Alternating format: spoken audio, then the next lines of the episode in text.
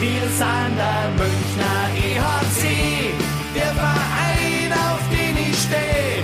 Und wir wissen ganz genau, unser Herz, Herz, Herzstock weiß und blau. Servus und herzlich willkommen. Packmas Podcast, der Stammtisch lädt zu Episode Nummer 124. Es ist Montagabend, der 23. Januar um 21 Uhr und 26. Der Stammtisch ist prall gefüllt. Und ähm, ein bisschen abgewandelt würde ich heute sagen, Gott mit dir, du Land der Eishackler. Ähm, heute ist es wirklich bayerisch ohne Ende. Natürlich gucken wir zur DEL, aber wir gucken auch auf vor allem auf das bayerische Eishockey, wir gucken auf das Münchner Eishockey. Was für ein Wunder. Und ähm, natürlich erst einmal die Stammtischbesetzung. Stammbesetzung ist quasi wieder da. Sebi Egel, ich wünsche einen wunderschönen guten Abend. Grüß dich. Servus. Und dann haben wir heute jemanden, der an diesem Stammtisch Platz nimmt. Und das ist nicht selbstverständlich, denn ähm, Montagabend ist bei ihm Fußballrunde und normalerweise trinkt er danach mit seinen Kollegen ein Bier. Heute hat er gesagt, nein, ich möchte danach über Eishockey reden. Und dann gibt es ja diesen Münchner Eishockey-Stammtisch. Dann nehme ich halt da Platz und trinke da mein Bier. Und das freut mich sehr, dass er heute da ist. Vom Magenta Sport kennt man seine Stimme, aber auch vom Bissel Hockey. Christoph Fetzer. Wunderschönen guten Abend. Habe der Ehre, Servus, grüß euch. Und ich habe tatsächlich mein Bier vergessen, habe nur mein Wasser da. Also äh, bitter, bitter. Das ist, das ist wirklich bitter. Ich mache es noch bitterer. Ja. Direkt vor der Nase erstmal das Bier aufmachen. Wir halten es fest, er hat angefangen und ich habe es ja dem Helmut versprochen. Nein. Nein. Aber er mag nicht. Dein, dein Vegas Golden Knights äh, Flaschenöffner Ja. ist schon bitter, Hm. dass der jetzt nicht losgeht. Aber Prost, Ja, Stammtischgemeinde, man darf Ja. alkoholfrei anstehen. Gut. Hm. Ihr müsst überbrücken, heute muss ich einschwingen. Ja. Alles gut. Ähm, nein, wir haben wirklich viel zu besprechen. Ähm, es, die Saison verfliegt ja so ein bisschen, habe ich so den Eindruck. Wir haben nur noch 14 Spiele aus Münchner Sicht zumindest bis, bis zum Ende der Hauptrunde. Und ich stelle gleich mal die ganz provokante Frage nach diesem Topspiel-Wochenende. Fetzi, ähm, ist der Kars an der Tabellenspitze schon bissen mit 14 Punkten Vorsprung des EHC Rapper München, 14 Spieltage vor Ende der Hauptrunde? Ja, also jetzt was, was die Hauptrunden-Geschichte äh, anbelangt, nicht Meisterschaft, sondern wer Hauptrunden-Erster wird, denke ich auf jeden Fall 14 Punkte und 14 Spiele haben ja München und Mannheim noch. Wenn jetzt sagst du, München holt jetzt nur noch einen im Schnitt, äh, dann sind es äh, 108 und dann müsste Mannheim schon zwei im Schnitt holen, ähm, um da das noch einzuholen. Also das wird, wird so nicht passieren. Insofern München durch diesen einen Run, wo sie mal dann äh, ja diese 15 Punkte dann reingelegt haben, jetzt sind es noch 14 äh, auf Mannheim, aber dadurch jetzt weg, auf jeden Fall in der Hauptrunde. Aber wir haben ja auch gesehen jetzt äh, am Freitag, dass es dann durchaus in den Playoffs nochmal spannend werden könnte. Oder auch am Sonntag haben wir es genauso gesehen. Insofern Hauptrunde, denke ich, durch und äh, dennoch Vorfreude auf die Playoffs, was dann da passiert. Wir werden gleich nochmal einen, einen Blick auf dieses äh, vergangene Wochenende blicken. Ähm, wenn wir jetzt mal hochrechnen, wenn der EHC Red Bull München diesen Punkteschnitt beibehalten würde bis zum Ende der Hauptrunde, hätten wir tatsächlich einen neuen äh, Hauptrundenpunktrekord mit 125 Zählern. Glaubt ihr dran? Frage an den gesamten Tisch hier. Nein, Okay? kurz und knapp, nein.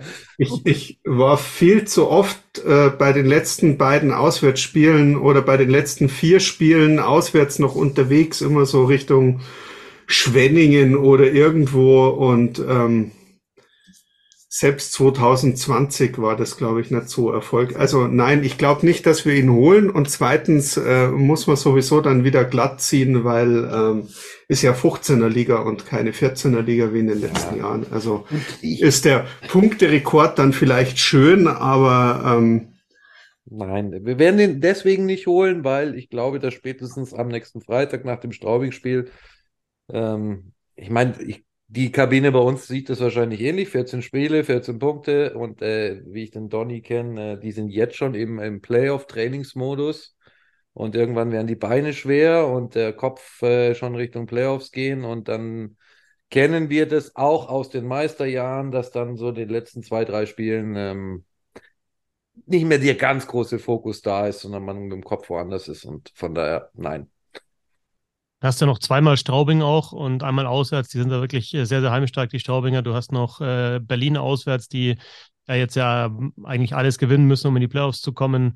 Du hast nochmal Ingolstadt, du hast auch wirklich gute Gegner, für die es um noch was geht. Und äh, wie du gesagt hast, also da ist, glaube ich, dann Fokus irgendwann Playoffs, äh, Maschine läuft, äh, keiner verletzt sich mehr, bisschen härter trainieren. Deswegen glaube ich jetzt auch nicht, dass sie den. Und der Punkteschnitt ist halt auch Wahnsinn, den sie bis jetzt haben. Das ist schon auch gar nicht so einfach, den zu halten, auch wenn man voll durchzieht. Ja, ich, ich glaube ja auch nicht dran, ich gebe es offen zu. Ich, ich, aber nicht, weil sie es nicht können würden, sondern weil der Fokus halt irgendwann mal woanders nee, sein muss. Ich, ich glaube am Ende einfach auch egal, oder? Fokus, Fokus und wie gesagt, äh, es ist halt der Unterschied, ob du deine Mannschaft jetzt noch topfit halten musst, um überhaupt in die Playoffs zu kommen oder noch deinen Platz zu finden, oder ob du mit, mit dem Training dich darauf einstellst, äh, äh, bis ins letzte Spiel der Playoffs zu gehen. Und ähm, wenn du da noch mal zwei, drei Wochen draufgehen kannst und ja, wir merken es ja jetzt schon so seit Weihnachten, seit so ein bisschen Ding, da, da, da komme ich jetzt auf dieses Schwenningen-Spiel wieder zurück, was, was Harold Kreis danach gesagt hat. Gegen München kannst du gewinnen, wenn du bereit bist, dein bestes Eishockey zu zeigen. Und ähm, man hat jetzt gesehen, ähm, ich glaube nicht, dass wir momentan bereit sind, da noch viel äh, ja, das Mannheim-Spiel denke ich auch. Das Mannheim-Spiel war ein super Eishockeyspiel, aber im Endeffekt äh, hat man da auch äh, vom Gefühl her das Ding, Mannheim wollte an dem Abend einfach mehr. Sag ich doch. auch wenn sie nicht die bessere Mannschaft, auch wenn sie vom, vom, vom Spielerischen, von dem, was man gesehen hat, vom, vom Anschauen her vielleicht nicht die bessere Mannschaft war. Aber da kommen wir vielleicht. Also Der Flo, der Horst ist weg. Ja, du hast den Flo verjagt. Okay. Jetzt kannst du alles raushauen, was du schon immer sagen wolltest. ja, das Problem ist, ich muss ja schneiden heute, deswegen. Ähm... Ja, dann braucht man ja gar nicht. Ach so. Du bist jetzt ja. der Host. Steht da. Ja. Muss man den wieder reinlassen oder kommt der wieder? Ich weiß nicht, wir hatten die Situation noch nicht. Super, ich wollte eigentlich die Aufnahme heute geschmeidig nicht großartig schneiden. Das macht er doch absichtlich. Sorry, ich habe keine Ahnung, was da gerade los war. Ja, ich dachte, dass ja. Sevi hat so einen Unsinn geredet, dass du einfach gegangen bist. Jetzt bring uns wieder rein. Ja. Hol uns ab. Der Sebi wollte gerade mir in allen Punkten bezüglich Mannheim recht geben. Ja, aber jetzt haben wir ja einen Cut. Wo, wo, wo, wo, wo, hast, wo hast du aufgehört, Sibi, vorhin, dass ich weiß, wo ich wieder einsteigen kann? Ähm, ich habe gar nichts gesagt. Super. Also, Gut, dass du heute schneidest. Ähm, genau. Ja, Gilbert, die Eishockey-Saison hat uns Gott sei Dank wieder. Das heißt aber auch, die Reisezeit ist wieder äh, so richtig dick am Start. Ja, und vor allem für uns vom Radio über Wiesenfeld. Wir sind ja doch öfter unterwegs. Und da braucht man natürlich auch immer was, um gut auszusehen. Richtig. Und äh, da sind wir ziemlich froh, dass Manscaped jetzt auch für diese Situation was Neues hat, denn wir kennen die Below-the-Waist-Rasierer, wir kennen die großen Rasierer fürs Gesicht, aber wenn ich dir jetzt sage, dass es jetzt auch noch den perfekten Reiserasierer gibt, dann wäre ich vollkommen glücklich und zufrieden, weil dann brauche ich das große Ding nicht mehr mitschleppen. Ganz genau so ist es. Ganz neu auf dem Markt ist der Handyman. Das ist ein wunderbar kompakter Reiserasierer. Äh, das ist eine Kombination aus Langhaartrimmer und Folien-Share-Element. 60 ähm, Minuten kann der laufen. Was ich persönlich super finde, äh, er hat eine 5 Minuten Schnellladeoption. Also wenn der Akku wirklich am Ende ist, 5 Minuten aufladen und kannst sofort wieder rasieren. Natürlich ist er wasserdicht, ist ja klar. Eine magnetische Schutzkappe ist dabei und damit du auch weißt, wie groß der ist, 11 mal 6 mal 3 Zentimeter nur. Ja, passt perfekt. Passt vor allem in jedes Reisegepäck und sollte auf jeder Auswärtsfahrt mit dabei sein. Und Gilbert, was soll ich sagen? Unser Rabattcode gilt natürlich weiterhin. So ist es. Er hat sich nur geändert. Der hat sich nur geändert. Packmas 20, 20 Prozent spart ihr damit im Manscaped Shop auf euren Einkauf. Ihr zahlt natürlich keine Versandkosten. Also den Handyman können wir wärmstens empfehlen für jede Auswärtsfahrt. Nutzt unseren Code Packmas 20 und äh, gönnt euch dieses Gimmick für eure nächste Auswärtsfahrt. Ja, zumal man sich halt irgendwann mal auch auf die äh, Playoffs dann fokussiert, dass man dann die Trainingssteuerung anders äh, gestaltet, dass du dann nicht mehr auf Biegen und Brechen die Spiele gewinnst am Ende der Hauptrunde. Ich glaube, das steht außer Frage. Äh, was ganz interessant war, weil wir ja ein Topspiel-Wochenende hatten. Freitag Mannheim, Sam äh, Sonntag dann Ingolstadt. Welche Lehren würde denn, kann man denn aus Münchner Sicht aus diesem Wochenende ziehen? Ich meine, drei Punkte am Ende äh, aus den beiden Spielen. Ein knapper Sieg über Ingolstadt, ein auf dem Papier deutliche, äh, auf dem Papier deutliche Pleite gegen Mannheim, die in der Höhe natürlich, ich glaube, da sind wir uns einig, äh, das nicht widerspiegelt. Aber mit welchen Erkenntnissen und welchen Gefühlen geht ihr da raus? Ich war genervt in Mannheim. Ich gebe es ehrlich Mhm. zu. Dieses Mannheim-Spiel hat mich echt genervt. Ähm, ich war ja dort und habe fürs Radio kommentiert und ähm, ich muss mal eins vorausschicken. Ich war, war, gib zu, ich war schon ein bisschen genervt von dem, was sich da so auf den Rängen abgespielt hat, gerade im Gästeblock, nämlich gar nichts, ähm, was ich für ein Topspiel echt entsetzlich finde an einem Freitagabend. Ähm, aber das steht auf einem anderen Blatt. Und ähm, das Spiel war so ein typisches Spiel in Mannheim. Wir haben uns, finde ich, an, an irgendeinem Punkt wieder den Schneid abkaufen lassen, ähm, haben die Scheibe nicht im Tor untergebracht. Am Ende verlierst du es mit Zweien zu hoch. Aber ich finde, du verlierst es nicht unverdient. Ähm, Mannheim hat sich den Sieg schon äh, verdient, weil ich die ganze Zeit für mich so auch das Gefühl hatte, die wollten es mehr. Die waren äh, galliger. Ähm, die wollten sich, glaube ich, auch mehr beweisen und vielleicht hat, ist auch bei uns so die Situation, dass wir halt jetzt schon so weit da vorne wegmarschieren, dass wir nicht mehr allzu viel beweisen müssen. Aber es war so ein Spiel, wo ich mir echt denke, ja, und jetzt hat uns Mannheim wieder so ein bisschen abgekocht und wieder so einen kleinen äh, Fingerzeig Richtung Playoffs in unsere Richtung. Wollen wir uns die Diskussion einfach machen und in die DEL, also in, in die, in die, in die, in die Linie einschwenken? Äh, ich meine, immerhin äh, äh, Hoppe und Goffmann haben gepfiffen. Also ähm, das man könnte, also wenn man jetzt, äh, wenn man jetzt, äh, also Die waren nicht schuld, auch, auch wenn wir alle wissen, dass man in Mannheim gern mal leichter hinfällt als anderswo, aber äh, und dass so manch ein Raubein auf einmal liegen bleiben kann, wie äh, eine 14-jährige Eiskunstläuferin, die gerade ihr erstes Training überstanden hat. Aber äh, sei es drum, das gehört auch zu diesem Sport und ähm, wir wissen, wie Mannheim spielt und scheinbar lag das nicht nur am Pavel Gross und äh, ja, uns muss da was einfallen für, in Richtung Playoffs, weil ich habe vor dem Spiel gesagt, Mannheim macht mir dieses Jahr keine Sorge, jetzt machen sie mir wieder Sorge. Aber ist es sagen- noch dem ein bisschen geschuldet, dass Mannheim jetzt eigentlich wieder eine volle Kapelle hat? Ja, und das ist halt auch- auch wirklich eine gute Mannschaft. Also, wenn man sich anschaut, was das für Gegentore waren, also klar waren es jetzt auch viele Strafen insgesamt. Ich glaube, in einem Playoff-Finale, was es dann vielleicht wäre oder wahrscheinlich wäre, gibt es jetzt nicht so viele Strafen. Aber drei Überzahltore, dann dieses eine von Eisenschmied, äh, wo man wirklich sagen muss, dass Mannheim halt auch mit, mit Tempo punkten kann. Und ich glaube, eine Erkenntnis aus dem Spiel ist schon, dass, dass Mannheim auf jeden Fall Mittel hat, München zu schlagen, auch über eine lange Serie, weil es eben eine schnelle Mannschaft ist, auch eine harte Mannschaft, aber gerade dieses Skating, dieses Tempo, das du brauchst, also spielerische Qualitäten, aber auch Tempo, um dich halt, ähm, also ich habe von München schon Spiele gesehen in der Saison, da habe ich mir gedacht, also die, die, die, die, die, ja, die spielen sich mit den Gegnern, ne? also in München zu Hause gegen, gegen schwächere Gegner, die machen Druck und, und dann steht es vielleicht nach 20 Minuten 1-1 und dann erhöhen die das Tempo und Vorcheck greift und äh, Scheibe kommt vom Gegner raus in die neutrale Zone und drei Sekunden später ist wieder kontrolliert drin und du weißt, es ist nur eine Frage der Zeit, bis das nächste Tor fällt und wenn sie es nicht gewinnen, ist es halt auch einfach Pech. Aber Mannheim hat, glaube ich, im Aufbau und dann auch eben schlittschuhläuferisch die Möglichkeit, ähm, dieses, dieses druckvolle Spiel von München auch irgendwie zu kontern und ähm, dann teilweise auszuhebeln.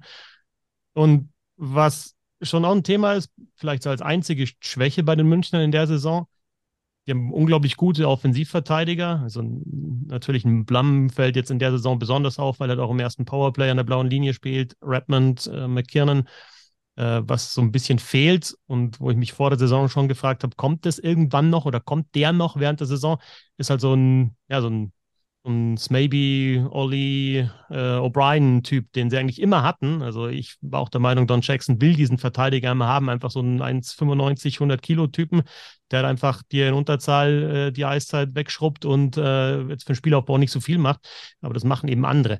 Ähm, also die Verteidiger sind offensiv sehr, sehr gut, aber ich habe jetzt schon in einigen Situationen auch gesehen, dass ein Blum oder ein Redmond einfach halt äh, von, von einem guten Schlittschuhläufer im Eins gegen Eins gedängelt wird und dann halt, ähm, ja, dann, wenn dann nicht jeder seinen Mann hat und dieses System vielleicht mal nicht äh, genau greift, dann wird es gefährlich. Und Mannheim kann es und Ingolstadt hat auch das Tempo.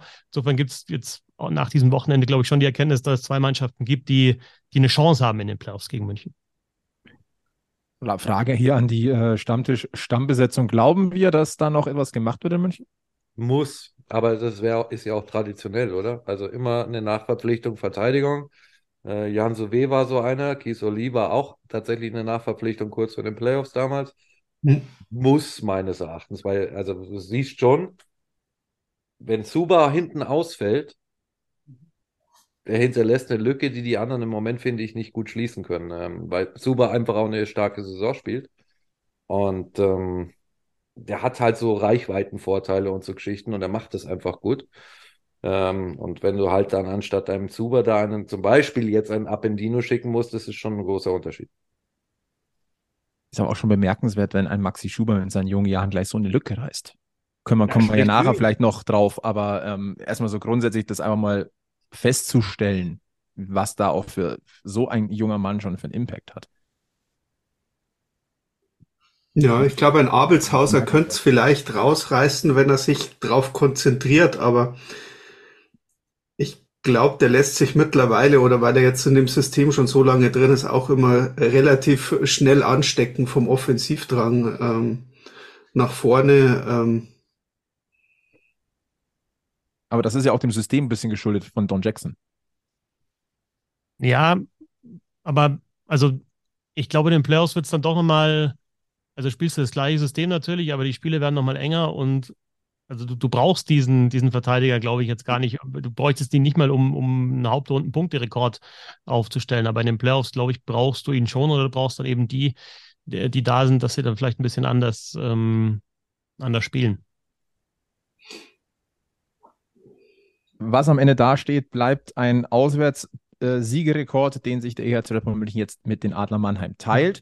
Ähm, was ich ganz witzig fand, der eine oder andere hat das ausgeblendet in den sozialen Medien. Huhu, der, der Rekord bleibt in Mannheim. Äh, nee, der ist schon geteilt. Ähm, es ging nur noch darum, dass die Hälfte in Mannheim bleibt. Äh, so ist es gekommen. Nichtsdestotrotz möchte ich nochmal festhalten, zwölf Auswärtssiege in Folge, das ist schon bemerkenswert und dass dieser, Jahre ein, äh, dieser Re äh, Rekord 21 Jahre alt ist, äh, sagt relativ viel aus. Am Ende bleibt aber auch, wie gesagt, bestehen, dass äh, in Mannheim verloren wurde. Mannheim davor auch mit drei Niederlagen in Folge und dann kommt München, da ist man, glaube ich, nochmal ein bisschen anders motiviert, um auch nochmal ein Statement zu setzen, auch mit Blick auf die mittlerweile nicht mehr so weit entfernten Playoffs.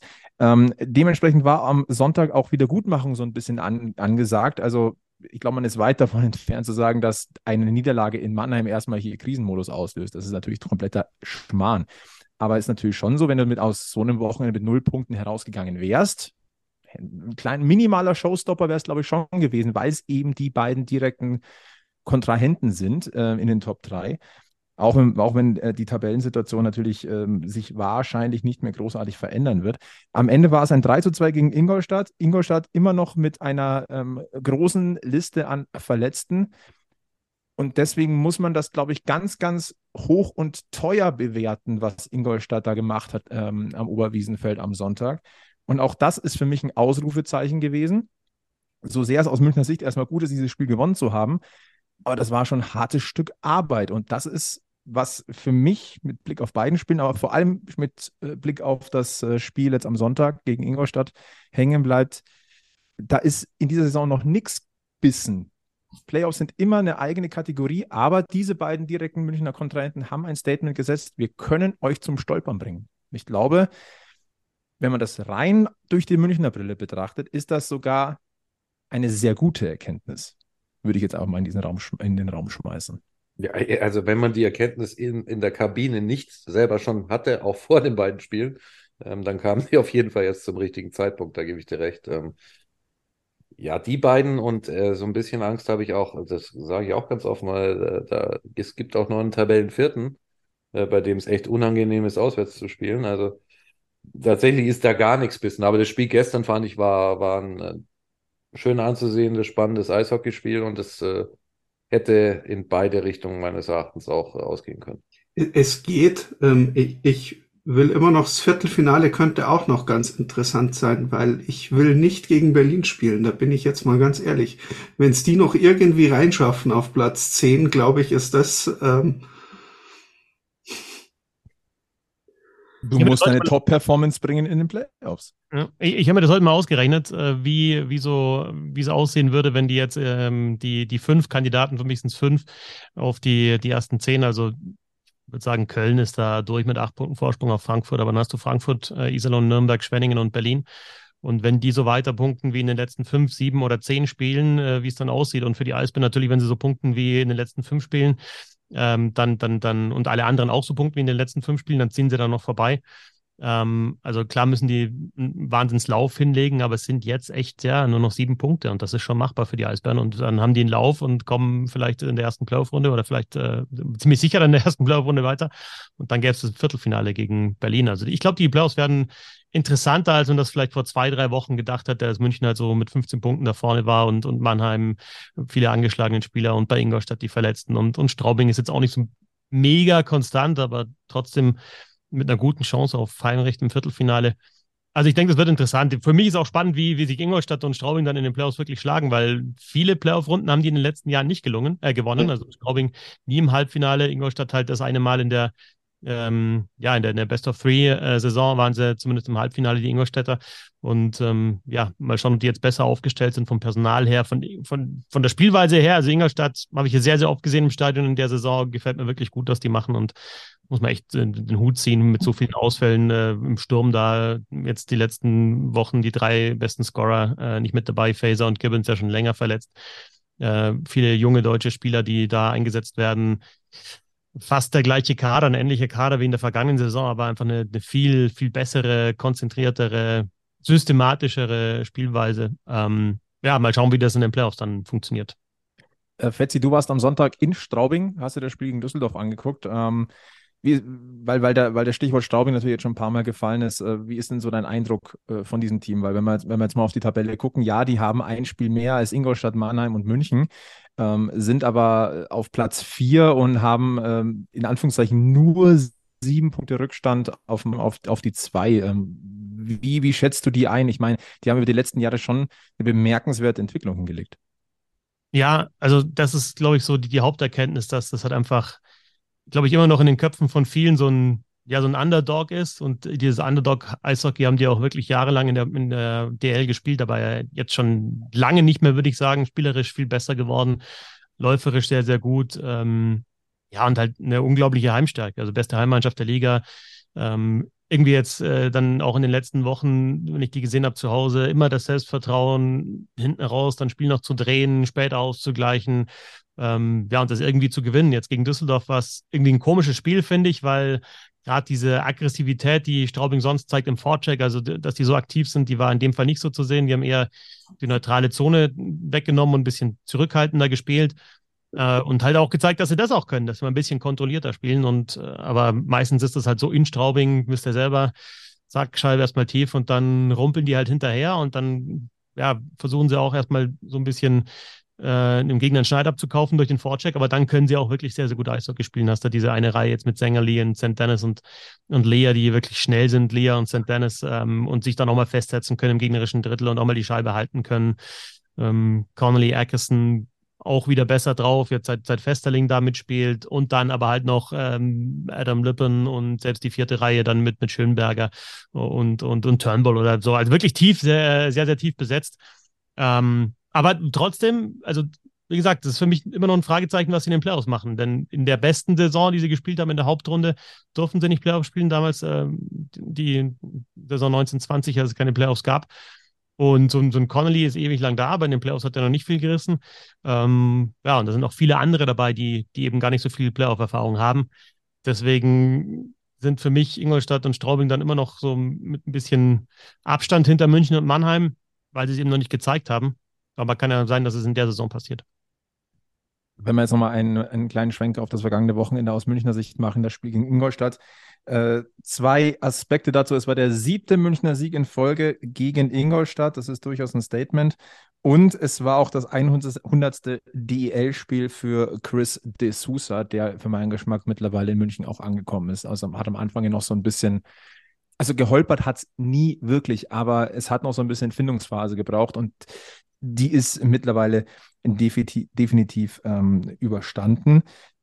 Wenn wir über dieses Wochenende sprechen und speziell über das Spiel gegen Ingolstadt, müssen wir einen jungen Mann im EHC-Trikot rausstellen, den wir wahrscheinlich vorher noch nicht so groß auf dem Schirm hatten. Der hatte in Mannheim sein Debüt und gegen Ingolstadt hat er seinen ersten DEL-Punkt gemacht. Das ist Steen Fischer, 19 Jahre alt, geboren in Berlin. Und äh, der spielt wenn ich es richtig auf, mir aufgeschrieben habe, seit 2017 spielt er ähm, in der äh, Red Bull-Organisation, kam jetzt zu seinen ersten beiden Einsätzen und äh, bevor wir auf wahrscheinlich die Szene des Spiels einmal ganz kurz gucken, ähm, Christian Winkler hat im im, im Drittelpauseninterview bei Magenta Sport ähm, ganz interessante Sachen gesagt. Also mal abgesehen davon, dass Stan Fischer ein heller Kopf ist, ähm, der hatte eine ganz, ganz schwere Zeit hinter sich. Zehn Monate lang hat er an einer Handgelenksverletzung laboriert. Die hat sich zuerst äh, als eher, eher so leicht herausgestellt, aber am Ende war es eine schwere Verletzung, die seine Karriere sogar ähm, ähm, ins Wanken gebracht hat. Und da ist natürlich was ganz Besonderes, jetzt äh, da das erste, die ersten DL-Spiele gemacht zu haben. Dann an diesem Wochenende auch noch gleich in Mannheim und dann auch gegen Ingolstadt, was ich auch bemerkenswert finde, seine Eiszeit, dass er am, am Freitag in Mannheim war er, lasst mich kurz nachgucken, dass ich euch keinen Schmarrn verziehe, 4 Minuten 38. Ich glaube, das ist für einen Debütanten jetzt nicht so, so ungewöhnlich, aber auch natürlich ein bisschen dem geschuldet, dass der EHC nur mit sechs Verteidigern gegen Ingolstadt angetreten ist. Da hatte er eine Eiszeit von 16 Minuten und 4. Das ist schon bemerkenswert. Und einmal mehr ein junger Mann, der nicht negativ rausfällt, sondern der weiß, was er tut. Und jetzt würde mich mal interessieren. Ich sage ja, dieser Assist für das 3-1 war genau so gewollt. Das ist die größte Frage. War der Absicht oder nicht? Ja, also ganz klar. Also, Absicht. Logisch. Wenn der Absicht war. Der war Absicht. Hm. Punkt. Absicht. Nein, auf, aber auf der anderen Seite, selbst für einen Nachrücker, der in die DL reinkommt, irgendwo aus dem Nachwuchs sind zehn Minuten äh, Eiszeit. Äh, das ist fürs erste Sp oder das ist ordentlich. Also das ist, das kriegen manche äh, U23 Spieler in anderen DL-Mannschaften, die da jetzt die ganze Saison schon mit rumhängen, äh, nicht pro Spiel zusammen. Also ähm, also ich finde es jedes Mal faszinierend, jetzt äh, unabhängig von ihm, sondern über die ganze Saison und auch schon über die Jahre davor, wann immer du so einen no äh, Not am Mann hast und holst irgendwie so einen jungen Mann aus der Akademie, sie fallen nicht negativ auf. Also es ist ein Unterschied, ob ich viele Highlights setze oder ne nicht negativ ausfalle, aber es ist, es musst du erstmal schaffen, als äh, so junger Spieler dann nicht negativ aufzufallen. Ist es für euch ein Zeichen dafür, dass gerade aus der Akademie eigentlich mehr Spieler bereit werden, auch für die Liga, als eingesetzt werden. Ich meine, gut, München hat natürlich die Möglichkeit, die immer zu holen und das ist ein Riesenvorteil. Du hast ein paar Ausfälle und hast dann irgendwie so ein, zwei, drei, die du so ein bisschen reinschmeißen kannst. Ich meine, Lutz und, und Oswald waren zwischenzeitlich halt voll drin in der Rot Rotation. Ähm, aber also ich habe ja auch die U20-Weltmeisterschaft äh, kommentiert und frage mich schon so irgendwie Heigelbröder oder Krening und so weiter, die man teilweise in München auch schon gesehen hat oder die in Salzburg spielen. Ähm, Wäre der Schritt da zu früh, da mit 19, 20 in der DL zu spielen oder sind die bereit und müssen die sogar in der DL spielen? Wir haben halt zum Beispiel ähm, äh, Stan Fischer, äh, ist knapp 1,90 groß, 88 Kilo, also auch ein ganz schöner, ganz schöner Brocken einfach. Also körperlich dann wahrscheinlich auch soweit. Ähm, spielintelligent ist er auch, das hat er gleich gezeigt. Ähm, ja, äh, was, was hindert dann die, die, die Spieler noch daran, ähm, ja, vielleicht ein bisschen mehr Eiszeit zu bekommen, ähm, wenn nicht in München, dann halt woanders? Ich denke, zum ersten vertrauen die sehr stark auf die, ähm, auf ihre Trainer und äh, was die zu sagen kriegen. Und dann hast du ja immer noch die Möglichkeit, klar, du kannst jetzt überlegen, gehst du irgendwo in die DEL, gehst nach Bremerhaven, hockst in deinem ersten Jahr zwei Minuten pro Spiel, äh, darfst vielleicht zweimal, zweimal äh, die Schlittschuhe äh, feucht machen ähm, und ähm, kannst nicht zeigen, was du, äh, was du kannst. Oder du hast halt die Chance, irgendwann doch mal im DEL-Team oder eben im, äh, in, in Salzburg in der ersten Mannschaft äh, dran zu kommen. Bei Valleca haben wir es ja auch gesehen, wo wir eigentlich auch alle davon ausgegangen sind, okay, nächstes Jahr spielt der fest in München und dann haben sie ihn trotzdem noch ein Jahr äh, in Salzburg in der ersten Liga spielen lassen, um ihn unterzubringen. Und ich glaube, dass die Spieler das schon auch sehen, dass man die nicht einfach verheizt oder irgendwo denen schlechte Ratschläge gibt, sondern äh, erstmal, dass jeder seine Chance irgendwo kriegt, wenn er sie sich verdient, äh, mitzuspielen.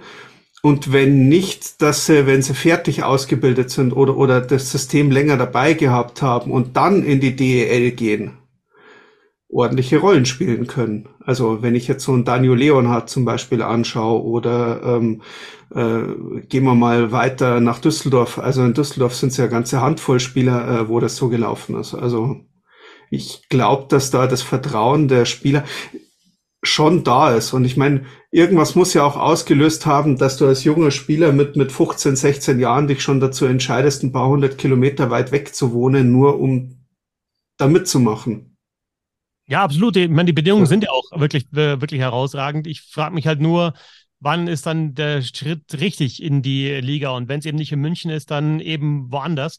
Ähm, und wann hat man vielleicht so ein paar Jahre verschenkt, weil es ja immer wieder auch auffällig ist, auch äh, bei Spielern mit, mit Münchner Vergangenheit oder eben jetzt Akademie-Vergangenheit, dass die halt dann nochmal so eine brutale Leistungsexplosion Mitte der 20er haben. Also die, die Eder-Brüder sind natürlich das allerbeste Beispiel. Tobi Eder äh, spielt jetzt wahrscheinlich die nächste Rekordsaison, als drei Tore am Wochenende geschossen, ähm, ist, ist so, so, mit der beste Scorer in Düsseldorf, ähm, geht äh, aller Voraussicht nach nach Berlin zu einem absoluten Top-Team und äh, ist halt jetzt Mitte 20 20. Sein Bruder hat auch eben in dem Alter dann in Nürnberg und Straubing da die Entwicklung gemacht.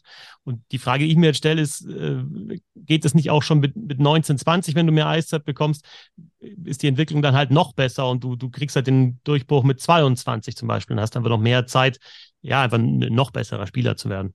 Und äh, der, der Pool ist ja groß an gut ausgebildeten Spielern in der Akademie. Nur aktuell denke ich fast, es sind zu, zu wenig Plätze da dann in der Liga, ja. die Spieler dann halt den nächsten Schritt machen. Wo, wo, wollen sie die Eiszeit kriegen? Also ich meine, die Eiszeit kriegen sie in der Akademie, in der, in der Alps Hockey League, äh, dürfen gegen Erwachsene spielen. Die Eiszeit kriegen sie dann mal äh, äh, im DL-Team in München. Aber wo? Wer sonst? Klar, Düsseldorf. Nürnberg. Aber du hast genau, Nürnberg und Düsseldorf hast du jetzt angesprochen. Ähm, also ich meine, natürlich will jeder, der da in der Akademie ist und äh, die Chance hat, in München zu spielen, wahrscheinlich da dann auch spielen, weil das ein absolutes Top-Team ist in, in der Liga ähm, und auch die wirtschaftlichen Voraussetzungen gut sind. Aber wenn es halt dann nicht München ist, dann ist es vielleicht irgendwo anders. Und äh, ja, mit Nürnberg und Düsseldorf hat es jetzt eigentlich die zwei angesprochen, äh, wo es funktioniert und wo dann man die Spieler auch sieht und auch sieht, wie, ja, wie, wie die eben mit Anfang 20 eben schon spielt. Also jetzt Leonhard und, und Ehren zum Beispiel als, als so um die 20-Jährigen, äh, die du siehst, wie, wie, ja, wie gut die sind. Ich glaube natürlich, du hast in München natürlich mittlerweile auch einen gehobenen Anspruch. Du willst nicht nur deutscher Meister werden, sondern möchtest auch international in der Champions League weit kommen. Und da denke ich mal, ist auch oftmals der Gedanke, obwohl man natürlich, vor, vielleicht muss man das vorhin noch einschieben, wir haben auch genügend junge Spieler schon in der Champions League gesehen. Bei Spielen, wo es auch nochmal um was gegangen ist und die dort auch ähm, aufgeblitzt sind. Ich sage mal, Maxi Daubner seinerzeit hat da, hat da für die ersten Ausrufezeichen gesorgt. Aber es ist auch natürlich klar, dass wenn es da um die Wurst geht, dass man dann vielleicht dann doch eher nochmal auf den arrivierteren Fitten setzt in, in, auf diesem Level ich glaube schon, dass das ähm, manchmal, dass da der Anspruch des, wir wollen junge Spieler heranführen, wir wollen ausbilden, wir wollen die zu Profis machen, mit dem, wir wollen aber jetzt hochklassigen Erfolg haben, dass das oftmals nicht einfach zu vereinen ist. Du hast ja auch in München aktuell, also im Sturm zum Beispiel, also da hast natürlich einen Lutz und einen und ein ähm, Oswald, der ist ganz, ganz junge Spieler, 18-Jähriger, 18-Jährige, aber wenn du schaust, du hast elf im Kader, elf Spieler, die entweder im Kreis der Nationalmannschaft sind, also, also jetzt auch Turniere gespielt haben oder zumindest im erweiterten Kreis sind oder eben Kontingentspieler sind. Also du hast eigentlich das, das Line-Up bei den Sturm hast du eigentlich mit, mit wirklichen Top-Spielern hast du eigentlich schon fast voll. Also es, es bleibt kein Platz und es ist ja auch verständlich, weil du die äh, natürlich auch die finanziellen Mittel hast und auch den Anspruch hast, eine Meisterschaft zu gewinnen, Jahr für Jahr. Und genau das ist halt manchmal, glaube ich, das Problem Trotzdem reden wir, glaube ich, aus rein Münchner Perspektive auch von einem Luxusproblem. Ähm, du hast diesen Fundus und dass dann nicht alle den Weg nach München finden werden, ist klar. Kleiner Einschub, vielleicht hat es der ein oder andere noch nicht, mit, noch mit, äh, nicht mitbekommen, die Eishockey News. Nach Informationen der Eishockey News, ein äh, ehemaliger Münchner Luca Zitterbart steht wohl vor dem Wechsel von Düsseldorf nach Ingolstadt, womit wir wieder in Bayern sind. Ähm, aber auch der hat eine, eine, wie ich finde, doch auch äh, gute Entwicklung genommen. Stichwort Bayern, und das ist ja heute auch so ein bisschen das, äh, das, das allumfassende Thema, das Eishockeyland Bayern. Ich habe es ja schon gesagt, Gott mit dir, du Land der Eishackler. Ähm, wenn wir auf die aktuelle DEL-Tabelle gucken, dann haben wir natürlich unter den Top äh, vier Teams haben wir drei bayerische Vertreter. Ähm, Bayern ist, glaube ich, ohne jetzt irgendjemanden zu nahe treten zu wollen, aber ich glaube, ist das Epizentrum des deutschen Eishockeys. Zumindest auf dem Papier. Und da wird sich in den nächsten Jahren wahrscheinlich auch noch ein bisschen was tun, nachdem ja in München auch der SAP-Garden eröffnet wird und dass sich dort äh, auch im, im Münchner Bereich äh, äh, etwas tun wird. Ähm, Fetzi, du warst, du hast vorhin schon gesagt, du warst bei der U20-WM, du hast die kommentiert, du hast natürlich, natürlich da auch ein bisschen einen Blick drauf. Ähm, täuscht der Eindruck oder ist, ist es nicht mehr ganz so, dass die bayerischen Spieler, sage ich mal, die Basis einer Nationalmannschaft bilden, dass sich das ein bisschen verändert hat oder wie ist da dein Eindruck? Ja, auffällig war bei der U20, dass äh, der Großteil der Mannschaft eben aus der Akademie gekommen ist. Das muss jetzt nicht unbedingt sein, dass es Bayern sind, also gebürtige Bayern, aber zumindest halt Leute, die dann äh, sich im Alter von 16, 17 Jahren halt dann entscheiden, an die Akademie zu gehen. War auch auffällig, dass da ausnahmsweise mal auch wirklich keiner von den jungen Adlern mit dabei war bei, äh, bei der U20-Weltmeisterschaft in der deutschen Nationalmannschaft.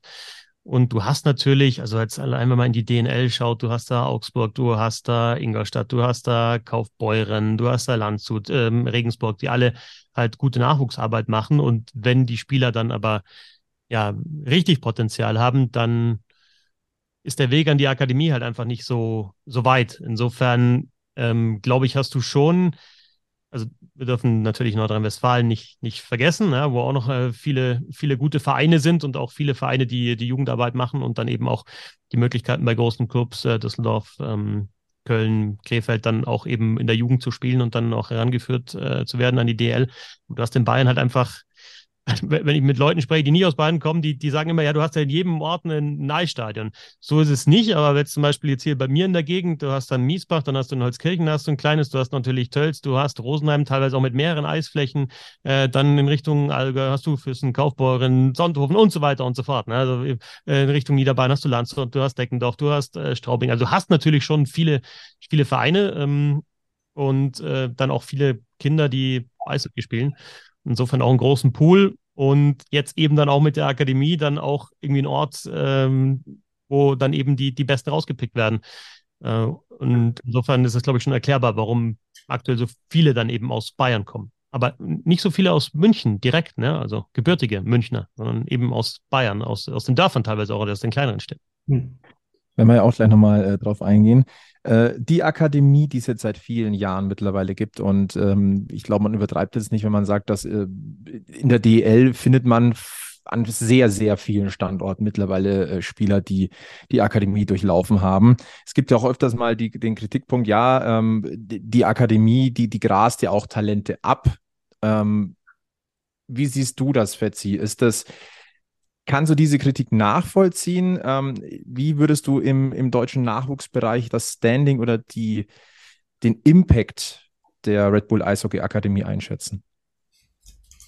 Ich glaube, dass du halt in Deutschland einfach, du hast viel den, den Vereinsgedanken. Das ist einfach der, der, der, der klassische Weg. Du spielst Eishockey in einem Verein. Wenn ich jetzt nochmal zur U20-Weltmeisterschaft äh, springen, die USA haben ja, Mitte der 90er dieses US äh, National Team Development Program gegründet, wo sie ja auch U17 und U18 Spieler aus, aus dem ganzen Land zusammengeholt haben ähm, und da eben ausgebildet haben. Und die meisten, die dann U20-Weltmeisterschaft spielen und auch die meisten, die, die Top-Spieler werden in der NHL, kommen eben äh, aus diesem ähm, Development Program. Und da werden halt die, die Vereine die Vereine sind da ja ja, einfach nicht, nicht so groß wie in Deutschland. Da hast du dann einfach, hast dann das ähm, High School College ähm, und, und dann halt irgendwie, dann halt eine, eine Profiliga. In Deutschland ist es anders. Und insofern Weiß ich nicht. Ich bin, ich bin, jetzt tatsächlich keiner, der jetzt auch äh, Vereinsarbeit leistet und ehrenamtliche Vereinsarbeit leistet bei einem kleinen Verein. Ich, wenn ich mit Leuten spreche, jetzt hier aus der Gegend, ähm, also wer in Miesbach ähm, ähm, was getan hat für den Nachwuchs und es gibt viele Leute, die sich da wirklich reinhauen. Das ist jetzt nur stellvertretend für viele kleine Vereine, wo es echt ähm, Leute gibt, die, die da viel, viel Freizeit investieren. Wer da irgendwie hört, dass zum Beispiel die Eder-Brüder in der DEL spielen und bei großen Clubs jetzt spielen, Meisterschaften gewinnen, Nationalmannschaft, ich glaube, da den, denen gönnt es jeder, der, der die eben gesehen hat im eigenen Verein. Ich weiß auch nicht, ob die Rivalitäten unter den Vereinen noch so groß sind, ob das eher so eine, so eine, ja, so eine Fansache auch ist ähm, in erster Linie. Ähm, zum Beispiel, was ich, Kaufbeuren, Füssen kooperieren jetzt, also versuchen da zusammenzuarbeiten in Nordrhein-Westfalen, Düsseldorf und, und Krefeld. Du hast in Straubing immer wieder ähm, Spieler aus Landshut oder aus Deckendorf. Ähm, ja, die, die Frage ist halt, erstens, was kommt bei rum dann vielleicht für die Vereine, die wirklich viel, viel Arbeit leisten, bis dann die, die, die Jungs und, und, und Mädels halt dann, äh, vor allem jetzt, oder in der Akademie sind Jungs, dann weiterziehen und, und dann eben die, den Feinschliff bekommen.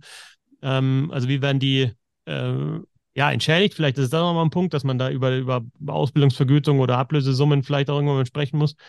Ähm, und vielleicht liegt es auch daran, dass zu selten der wirkliche Heimatverein von Spielern genannt wird. Wenn du jetzt zum Beispiel selbst bei Elite Prospects, wo ich sehr oft äh, bin zur Spielvorbereitung, ähm, wenn wir jetzt wieder bei den EDAs bleiben, ähm, weil ich sie eben kenne aus dem Verein und weil sie in, in München gespielt haben oder spielen, da steht halt als erster Verein dann bei den Schülern Bad Tölz. Aber der Heimatverein ist der TV Miesbach. Und da waren sie ein paar Jahre und da haben sie angefangen mit äh, Eislaufschule und äh, ja, da, wo du halt wirklich auch investieren musst, wo du die Grundausbildung machen musst, wo du die Kinder auch noch betreuen musst, das war alles Miesbach. Und äh, wenn Spieler aus Reiersbeuren kommen, kommen dann äh, steht da halt Bad Tölz auch als erster Club. Also diese ganz kleinen Clubs kriegen vielleicht gar nicht so viel Credit für das, was sie leisten. Also eines, eines ist dann eben eben diese Anerkennung, die man vielleicht noch mehr geben müsste. Und das andere ist, denke ich, auch eine finanzielle Entschädigung, dass eben auch diese kleineren Vereine ähm, diese Arbeit weiterhin machen können. Sorry für die lange Antwort, aber auch eine Geschichte, über die ich mir schon viele Gedanken mache. Nee, nee, ist gut. Aber in der, in der USA wird das ja eher noch zelebriert, dass da die, äh, dass bei den Profispielern bei der Vorstellung oder überall äh, die Nachwuchs, also dort, wo sie ausgebildet worden. Und meistens sind es halt dann die, die, die Unis oder äh, die Dinger, die halt dann nochmal extra Credits bekommen und äh, hast halt hier eher weniger.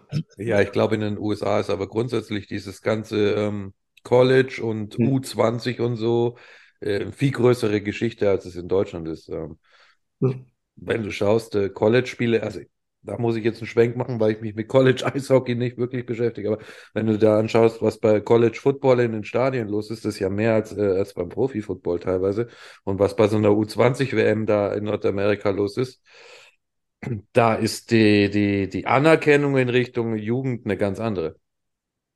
Ist ja, das aber nicht Tatsächlich, Entschuldigung, ist es nicht vielleicht sogar einmal grundsätzlich ein bisschen Problem, was wir in, in Deutschland haben, in Anführungszeichen, dass der Fußball sehr, sehr viel erdrückt und dass deswegen irgendwie auch die, die Wahrnehmung so schwer einfach auch ist auf die Basis, aber den kleinen Randsportarten, was Eishockey in meinen Augen halt einfach ist.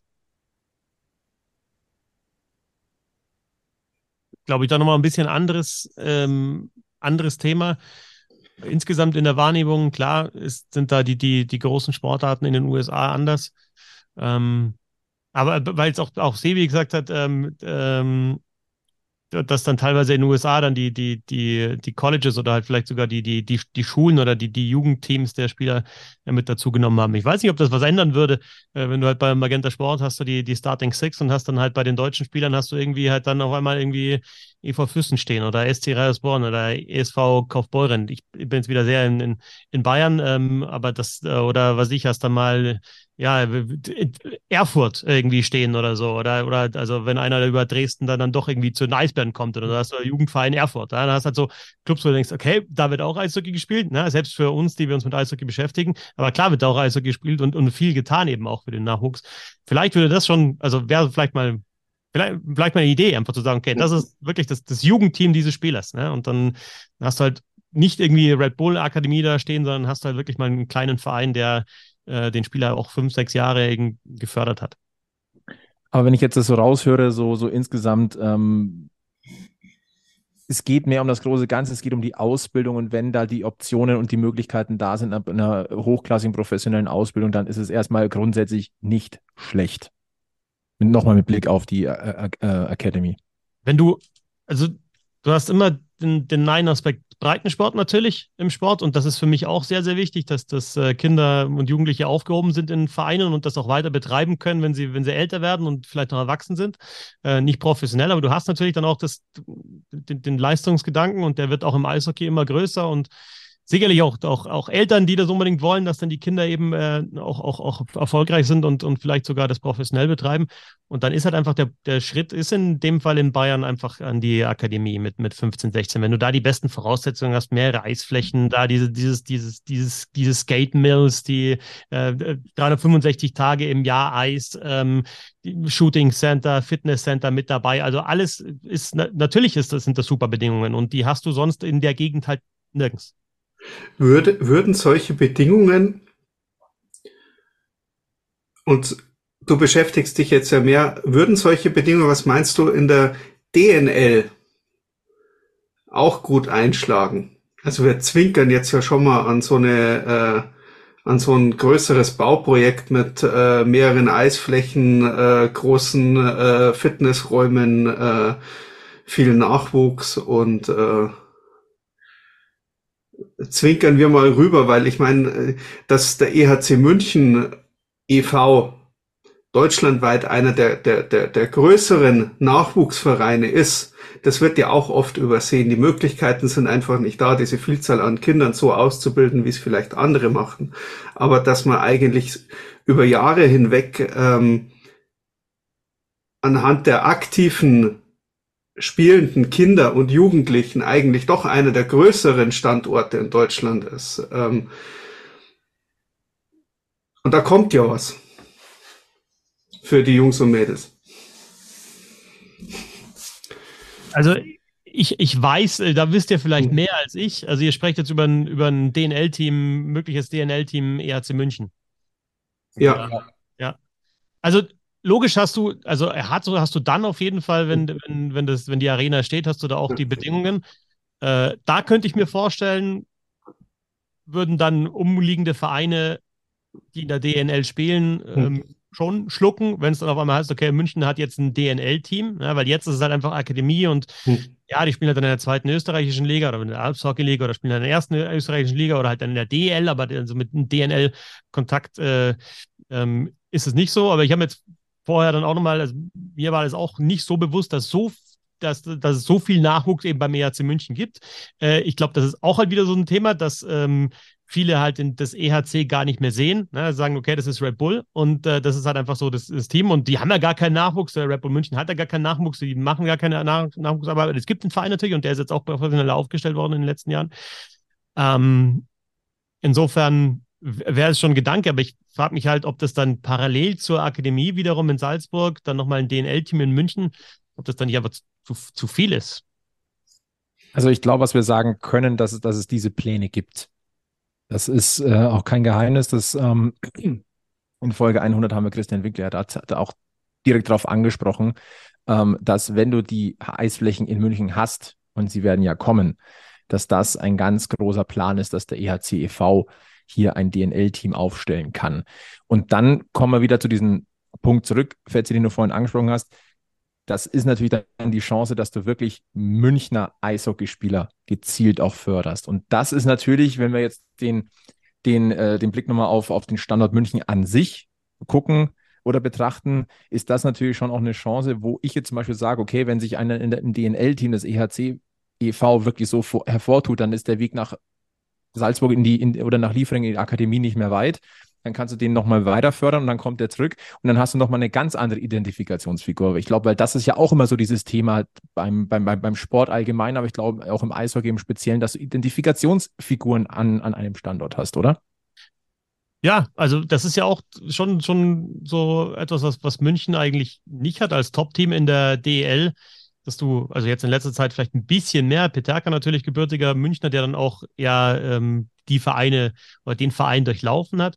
Ähm, als, als, als gutes Be als, als, als Positivbeispiel, aber dann, ich habe mal angeschaut, was es sonst für Eishockeyspieler gibt in den letzten Jahren, die aus München kommen. Da ist der Christoph Schubert, der ist in München geboren, Corbinian Holzer ist in München geboren, aber die haben natürlich nicht in, in München dann Eishockey gespielt, sondern Holzer war eben auch, äh, bevor er dann in Bad Tölzer war, in Geretsried, auch so ein kleinerer äh, Verein. Äh, Schubert war in Grafing, also beim ERC Klostersee zum Beispiel.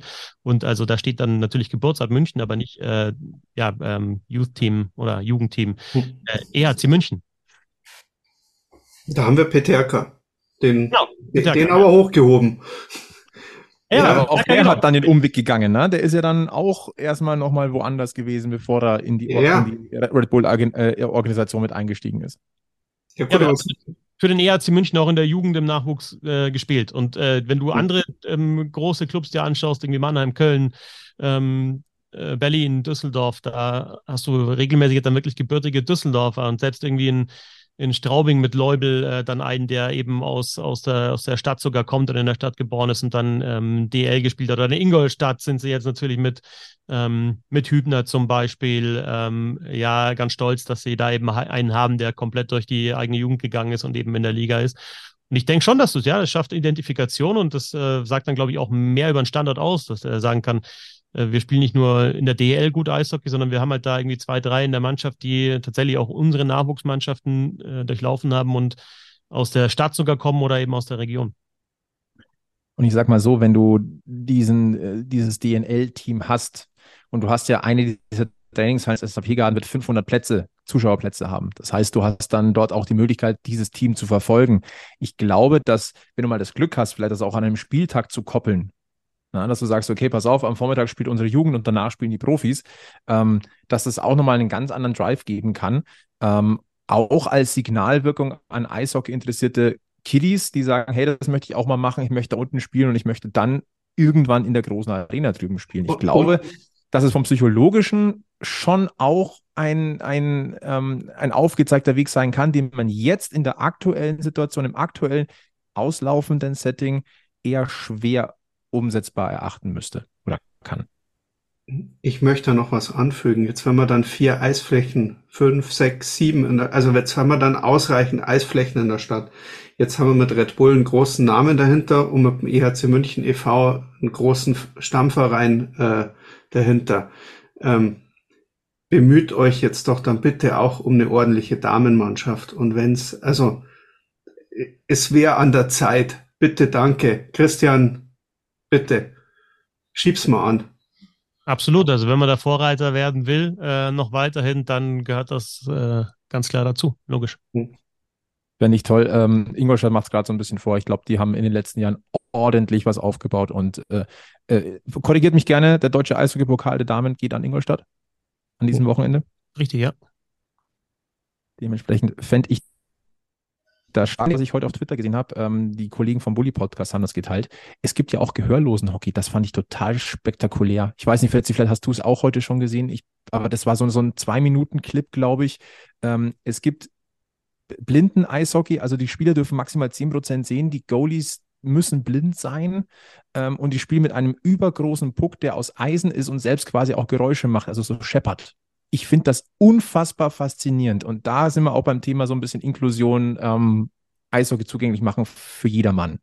Ähm, geht es in dieser Gesprächsrunde, glaube ich, ein bisschen zu weit drüber hinaus, aber gesagt haben, wir wollen die bayerische Brille aufhaben. Ich weiß nicht, aus welchem Land dieses äh, Video stammt, aber das finde ich brutal faszinierend. Und da ist noch ein ganz, ganz großer Weg zu gehen. Das heißt, viel, also ich, ich sehe es eher positiv, es ist noch viel Potenzial da, um es mal positiv auszudrücken. Kein Widerspruch, sehe ich ganz genauso. Und das, mich hat das Video auch fasziniert. Also ich habe mir dann auch gedacht, den, so einen Puck bräuchte ich auch mal, wenn ich aufs Eis gehe. Ja. Wird mir das Ding nicht so oft verspringen. Ja. ähm, vielleicht allgemein gesprochen, ähm, SAP-Garden wir haben jetzt über die drei Eisflächen gesprochen, aber grundsätzlich diese neue Halle für München. Ähm, Fetzi, wie siehst du das? Du hast ja das, du verfolgst das bayerische Eishockey schon länger, dementsprechend natürlich auch das Münchner. Ähm, wir hatten jetzt am vergangenen Donnerstag 25 Jahre EHC Red Bull München oder HC München 98 EHC München, wie sie es halt über die Jahre entwickelt hat. Ähm, ich ich habe es, glaube ich, auch auf Twitter die Tage schon mal geschrieben. Ich glaube, nie war das Eishockey in München sicherer und professioneller aufgestellt, als es jetzt der Fall ist und dass diese Halle das wichtige Statement auch dafür ist, etwas nachhaltig aufzubauen. Wie siehst du das? Ihr, wisst ja vielleicht, dass ich gerne in kalten Eishallen bin und so alten Eishallen. Insofern ähm, äh, fahre ich dann auch weiterhin, äh, ja, dann nicht mehr ins Olympia-Eisstadion, aber vielleicht in andere DL-Standorte und freue mich dann, dass ich in so einem Stadion bin. Aber irgendwie freue ich mich natürlich auch auf, auf dieses Stadion da. Also bei mir ist es halt einfach so, das ist das, das höchstklassigste Eishockey, was, was für mich halt in einer Stunde zu erreichen ist. Also ich habe hier außenrum, da wo ich wohne, halt Oberliga und, und, und DL 2. Aber DL wird halt in München gespielt und dann ist bei mir schon dann Augsburg oder äh, Ingolstadt äh, die nächste Fahrt. Das sind eineinhalb Stunden. Ähm, insofern war es die letzten Jahre eigentlich dann für mich schon auch als Eishockey-Fan einfach cool, so eine gute Mannschaft da zu haben, auch öfter eben da im Stadion zu sein, sein gutes Eishockey zu sehen, erfolgreiches Eishockey zu sehen von München. Ähm, und ja, mit, mit so einer Arena, logisch musst du dann auch, wenn du so sportlich äh, erfolgreich bist, dann auch den, den Schritt gehen und dann äh, ist das wahrscheinlich so das letzte Mosaiksteinchen zusammen dann vielleicht mit DNL und vielleicht noch Frauenmannschaft, um das Ganze irgendwie rund zu machen. Ähm, ja, ich bin schon, ich habe die jetzt, ihr wart ja schon mal dort auch auf der Baustelle. Ich habe jetzt, ich fahre nur an der Baustelle ab und zu vorbei. Äh, ich bin schon gespannt, wie das Ding dann aussieht und äh, was das alles für Möglichkeiten hat. Ähm, ja, äh, aber trotzdem fahre ich dann auch ab und zu mal nach Miesbach und schaue mir ein Spiel vor 250 Leuten an und, und friere wieder ein bisschen. Dein Heimatverein der TEV Miesbach. Ja, wir machen ja auch keinen Hehl draus, dass wir gelegentlich der Egel sogar öfters noch als ich mal in Germering vorbeischauen äh, im Polarium. Also ja, ist, ja, schon, es ist eine schöne Welt. Also, gehört halt beides dazu, aber, aber wenn du halt DL und, und professionell ja. und um die Meisterschaft äh, spielst, dann denke ich, ja, brauchst du wahrscheinlich dann irgendwann auch den, den Schritt hin zu so einer Arena. Weiten wir mal den Blick auf das bayerische Eishockey. Ähm, es ist, glaube ich, kein Geheimnis, dass ein Standort gehörig am Wackeln ist. Das ist Augsburg. Momentan haben wir fünf bayerische Vertreter in der DEL. Es könnten in der kommenden Saison nur noch deren vier sein. Darf ich korrigieren? Nürnberg gehört erst wieder dazu, wenn sie auf Platz 10 stehen. da, danach, also die, die also danach unter Platz 10 nicht erfolgreich sind Franken. Also da, da, da können wir mal, also ich würde hier den Strich ziehen. Okay. Ich dachte, wir reden immer vom Weißwurst-Äquator. Jetzt, jetzt reden wir von, von der Playoff-Platzierung. Also okay. Du meinst, wer hinter Iserlohn steht, kann nicht zu Bayern gehören. Alles außerhalb von Top 6, das kann gar nicht Bayern sein. Genau. Ja, wenn wir Zitatkacheln machen würden, dann wäre das eine Fetzi. Ähm, aber nochmal back to topic. Ähm, wie, wie siehst du das, diesen, diesen wackelnden DL-Standort Augsburg momentan? Ähm, wir haben geteilte Meinungen an diesem Stammtisch. Ähm, es gibt einen Teil, der sagt, naja, aus, aus Derby-Sicht, denen würden Abstieg mal gut tun. Es gibt welche, die sagen, ähm, es ist schade, um, wenn dieses Duell aus der Liga verschwinden würde. Ähm, wie siehst du das? Ja, mir wird das wehtun, einfach die, die Augsburger Panther nicht mehr in der DL zu haben, weil ich da einfach sehr, sehr gern bin. Ich finde das Wahnsinn, dass du immer noch halt so einen Zuschauerschnitt hast, äh, wenn du gegen den Abstieg spielst. Also immer noch äh, jahrelang ja hinter den großen Arenen der fünftbeste Zuschauerschnitt in der Liga. Jetzt hat sich da Frankfurt noch so ein bisschen dazwischen geschoben, aber ähm, ja, selbst jetzt auch wirklich bei, bei echt schwachen Leistungen, vielen schwachen Leistungen in der Saison Unterstützung da gewesen und, und das Stadion fast voll. Ähm, und irgendwie bin ich auch noch nicht so, jetzt die letzten Jahre die Liga ja schon sehr, sehr intensiv verfolgt und das mit dem Abstieg, das äh, bei Krefeld, also ich will nicht sagen, also es tut natürlich immer weh, wenn eine Mannschaft irgendwie geht äh, und es ist irgendwie dann eine Umstellung, dass das eine weg ist, aber bei Krefeld war es ja auch wirklich so, dass die jahrelang einfach letzter oder vorletzter waren und du dann einfach gesagt hast, okay, wenn jetzt in der Saison jemand absteigt, dann ist es dann am wahrscheinlichsten Krefeld und dann ist es so passiert.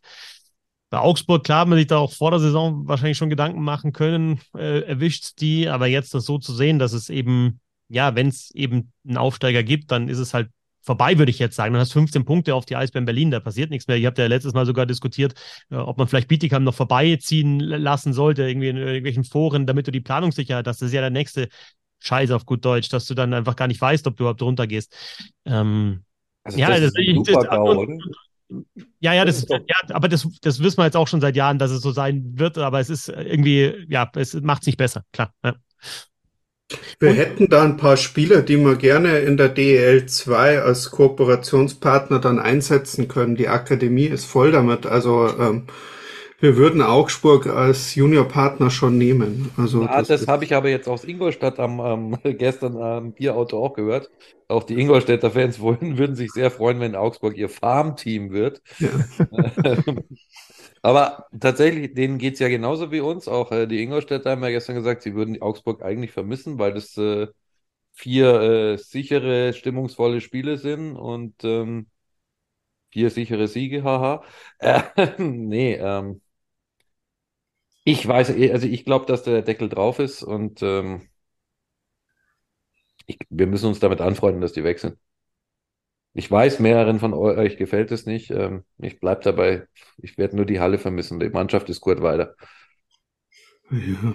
musste auch sagen, wenn man jetzt so, so ein bisschen äh, in das Sportliche einsteigt, dass einfach auch die letzten Jahre Fehler gemacht worden sind und äh, da so ein Umbau nicht so stattgefunden hat. Ich habe vor der Saison mir gedacht, dass ich mir das angeschaut habe, wir haben ja bei, bei Bissl Hockey auch für jedes Team eine Vorschau äh, geschrieben und haben dann überlegt, ob sie besser oder schlechter sind als in der vergangenen Saison.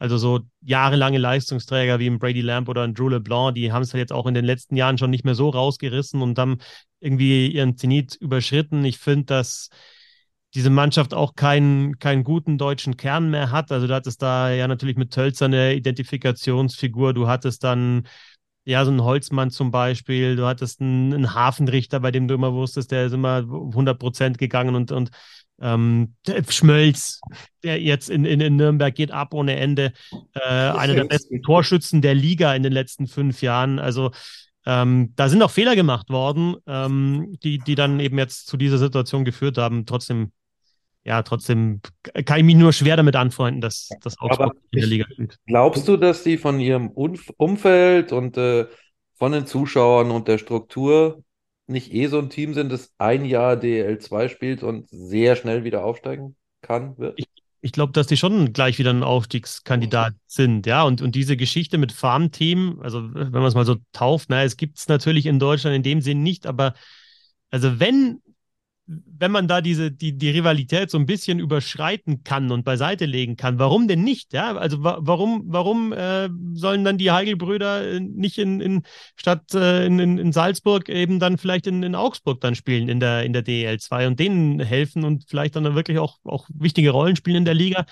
Ja, warum denn nicht? Und ähm, zuschauermäßig gibt es vielleicht auch nicht so den Rieseneinbruch, weil die Leute gehen halt einfach zum, zum Eishockey, weil es da Tradition ist. Und du hast ja dann auch in der DL2 sicherlich interessante Spieler. Wird immer sofort natürlich Kaufbeuren auf, auf hohem Niveau dann auch ähm, äh, genannt. Ähm, aber nicht nur das.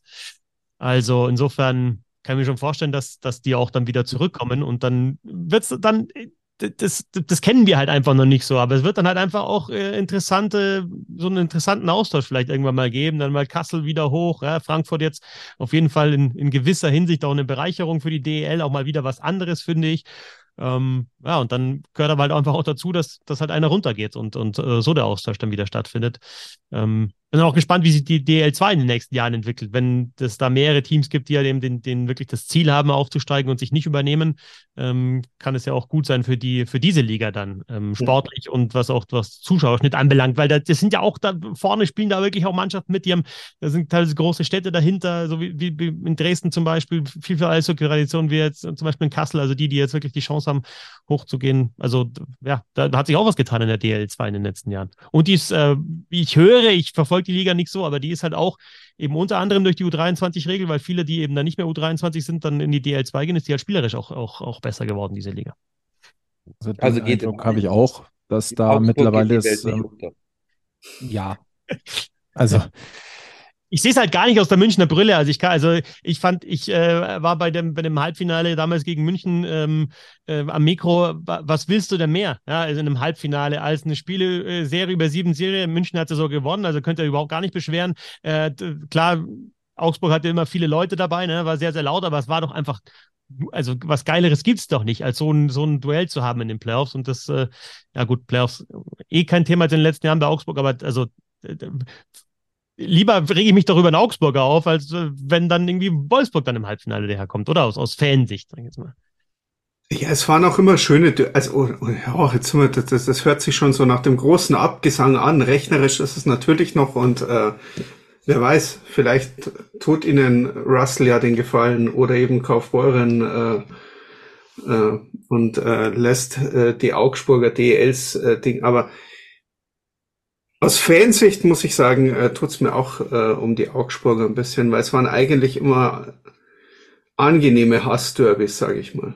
Also es war, es war, ja, ne, es, es war halt von der Stimmung und vom Ding und man war sich aber immer irgendwo einig von wegen, okay, äh, so nach diesen glorifizierten, guten alten Eishockey-Regeln äh, so auf dem Eis und danach und dann singst du halt und dann, aber so wirklich passiert ist jetzt nicht wirklich was, auch nicht in dieser hitzigen Halbfinalserie. Also ähm, ich, ich bleib dabei, da steht man danach. Äh, also vorm Spiel, aber dann muss ich sagen, dann gibt's andere Mannschaften aus Bayern, denen würde ich einen Abstieg wirklich sehr wünschen. Ja, hey, hallo, aber sowas von.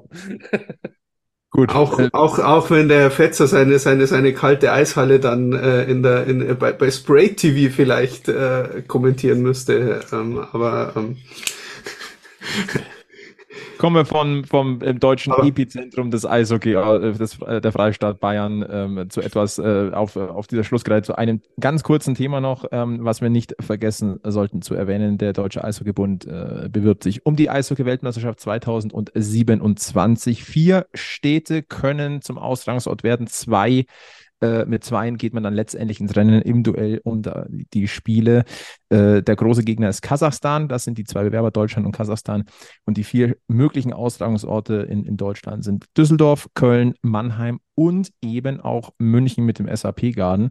Ähm, ich muss ganz ehrlich sagen, aus rein egoistischer Sicht, ähm, München als Standort ähm, der Eishockey-WM ich würde mir alle fünf Finger danach ablecken, auch wenn wahrscheinlich die deutsche Mannschaft tendenziell eher in Köln spielen würde, dann, wenn es so wäre, weil ich glaube, an Köln führt kein Weg vorbei. Die größte Halle, schon zwei Endspieler ausgetragen und dahinter halt äh, der Kampf. Und ich glaube, München hat gar nicht mal so schlechte Karten in, diesen, in dieser Gemengenlage, auch mit der neuen Halle, würde ich jetzt einmal so in den Raum stellen. Das ist das zumindest, was man so im Allgemeinen aus der Eishockey-Bubble hört. Wie seht ihr das?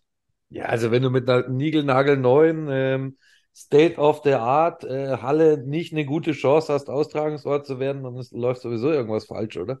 Also. Ja, auch die Eisflächengröße, ne, auch so ein Thema, weil ja eigentlich jetzt IHF-Turniere eben auch auf dem schmaleren Eis ausgetragen werden. Ich glaube, also ich habe vor ein paar Jahren mal gehört, ähm, aus, aus dem Umfeld des ERC, äh, der SAB-Garden kann dann sogar beides. Also die können, glaube ich, sogar die, die, die Breite umrüsten. Ähm, Vielleicht wisst ihr da mehr. also ich kann dazu sagen, dass die äh, Tribünenkonstruktion unten, weil es ja auch für Basketball ähm, angepasst werden muss, es, also sie wird erstmal geplant mit europäischem Maße. Wenn es denn nötig wäre, wäre es möglich, die Eisfläche so anzupassen, dass auch die Sichtlinien der Tribünen passen würden. Musst du, musst du ja auch machen, wenn du jetzt eine, eine baust, eine Arena. Also alles andere wäre ja Wahnsinn nach den ja, den Entscheidungen, die es da auch eben gegeben hat und ob es dann irgendwie so eine Zwischengröße ist, dann wo gespielt wird. Ja, ähm, aber ja, auch aus meiner Sicht, ich meine, jetzt total egoistisch, eine Stunde zu fahren, um ein WM-Spiel zu sehen ähm, und dann wieder heimfahren zu können, logisch ähm, würde ich das, würde ich das nehmen. wir sind, einfach, wir sind jetzt auch einfach mal, äh, da sind wir egoistisch und da darf man, darf man, glaube ich, auch einfach mal sein. Und Wunschgedanke wäre natürlich hier aus bayerischer Sicht, bayerischer Stammtisch. Hallo, WM München, Punkt aus. Oh, Cat-Content bei, äh, bei Egelmeier sehe ich gerade. Ähm, war, ja, war, das ein Augsburger das, Panther? Das Scheppern gerade im Hintergrund war auch äh, The Cat.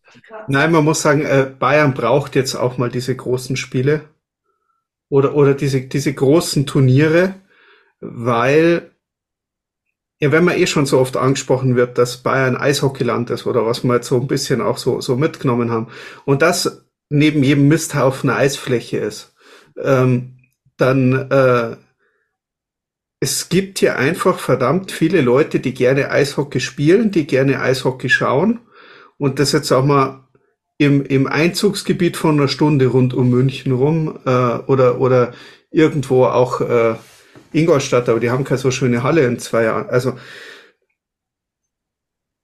ich, ich äh, denke, wir, wir Bayern, nein, wir, wir Bayern, ich konkretisiere, wir Oberbayern.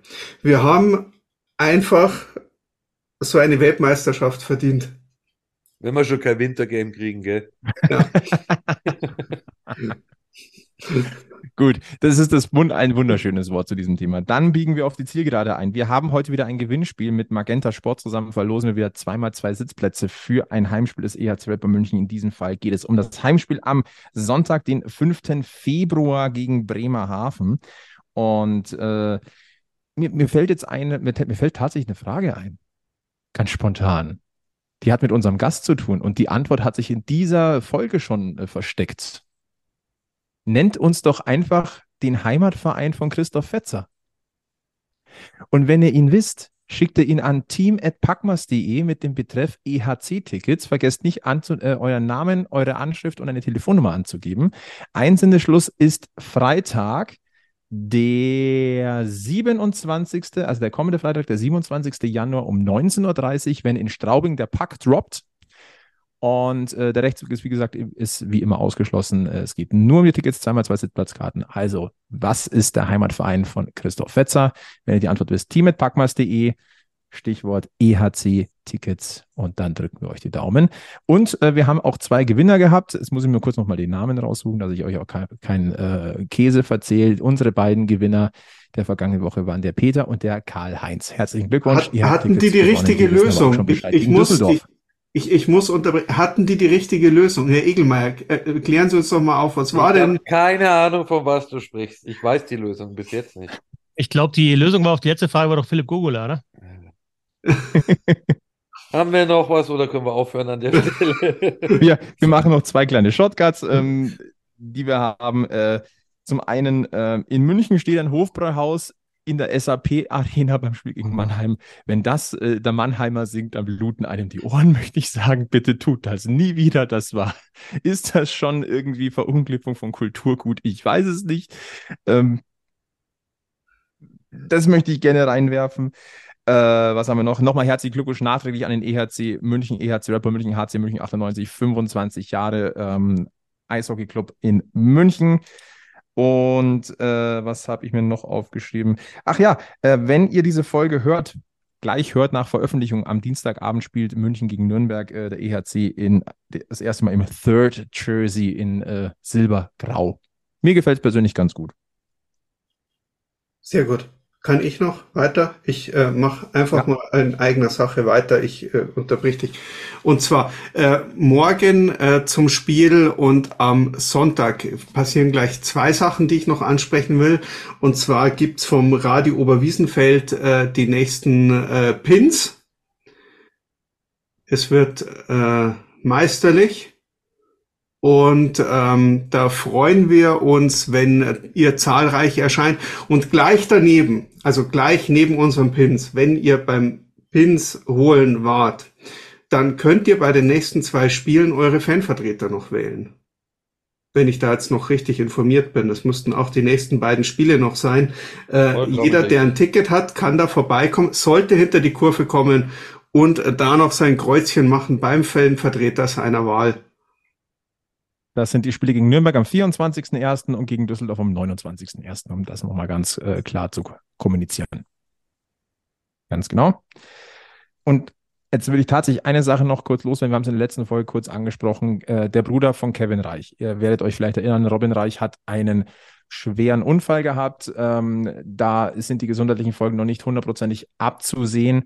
Ähm, es droht die Lähmung ähm, vom Oberkörper abwärts.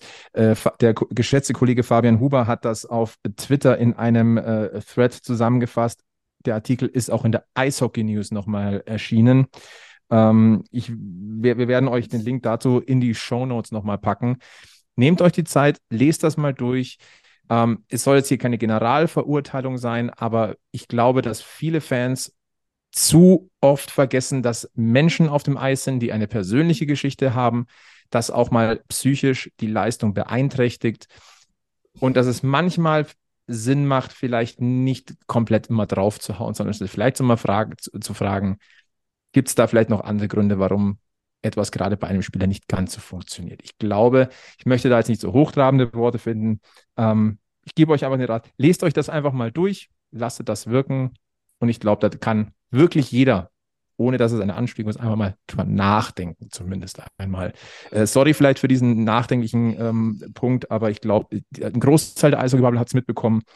Ich finde es aber wichtig, dass er zumindest, zumindest einmal angesprochen wurde. Fetzi, du nix. Vielleicht, vielleicht magst du auch noch ein, zwei Worte dazu sagen mir war es persönlich jetzt einmal wichtig, das nochmal anzusprechen. Absolut, finde ich richtig gut. Und ähm, was jetzt auch in, in letzter Zeit ähm, gab es so ein paar Geschichten, wo es einfach darum ging, ähm, irgendwie ja, Rivalitäten halt beiseite zu legen und einfach ja, persönliche ähm, Schicksalsschläge auch, wo aber diese Eishockey-Familie schon auch ganz gut zusammengehalten hat äh, über die Vereine hinweg und auch in den sozialen Medien. Also Red Rock Shani war ja auch äh, ein Thema vor nicht allzu langer Zeit. Insofern finde ich das schon, schon gut, wie sich das auch entwickelt hat. Und bei aller Rivalität auf dem Eis, wenn es dann um, um solche Dinge geht, sollte man da schon zusammenhalten. Deswegen, ja, gut von dir. Dann, wenn wir keine Shortcuts mehr haben, dann machen wir den Deckel drauf. Leicht in die Overtime gegangen, aber es war ein launiger bayerischer Eishockey-Stammtisch. Äh, das Epizentrum Deutschlands mit den richtigen Leuten am Stammtisch und dem richtigen Gast. Christoph Fetzer von Magenta Sport. Ich bedanke mich nochmal ganz herzlich, Fetzi, äh, für dein Gastspiel. Ich weiß nicht, zweites oder drittes Mal schon bei uns? Mindestens das zweite Mal, ich glaube das dritte Mal. Ich, ich, möchte noch einmal ganz kurz sagen, ähm, weil, weil du vom Heimatverein gesprochen hast, ja, nicht, dass dann irgendwie jemand von diesem Verein zuhört. Ich sage jetzt nicht welcher Verein und sagt, was für Zettel oder nie für uns gut. Also ich habe nie für diesen Verein Eishockey gespielt, dabei ich sehe es als meinen Heimatverein, weil ich halt schon mit zwölf Jahren da mit meinem Papa eben äh, zugeschaut habe. Ne? Aber also ich habe äh, nie selber in einem Verein Eishockey gespielt. Spätestens, morgen. So Fetzi, jetzt schauen wir mal, die nächsten 20er Mitgliedsbeiträge haben wir noch. Es ist ja wieder so anderes Mitglied, äh, Mitgliedsbeitrag und, und Dauerkarte und solche Geschichten. Naja, da, da. Schon. Nein, mehrere Generationen ist es schon geregelt. Nein. Herzlichen Dank für dein Gastspiel, hat immer richtig Spaß gemacht und ich hoffe, hoffentlich nicht zum letzten Mal. Danke euch. Servus. Dann sage ich Merci, Sibi und Egel und äh, dann verbleiben wir mit den besten Grüßen vom weiß-blauen Eishockey-Stammtisch Münchens. Bleibt gesundheitlich negativ, bleibt mental positiv und ihr wisst es alle. Immer schön am Puck bleiben. Bis zum nächsten Mal bei Packmas. Servus. Servus. Servus.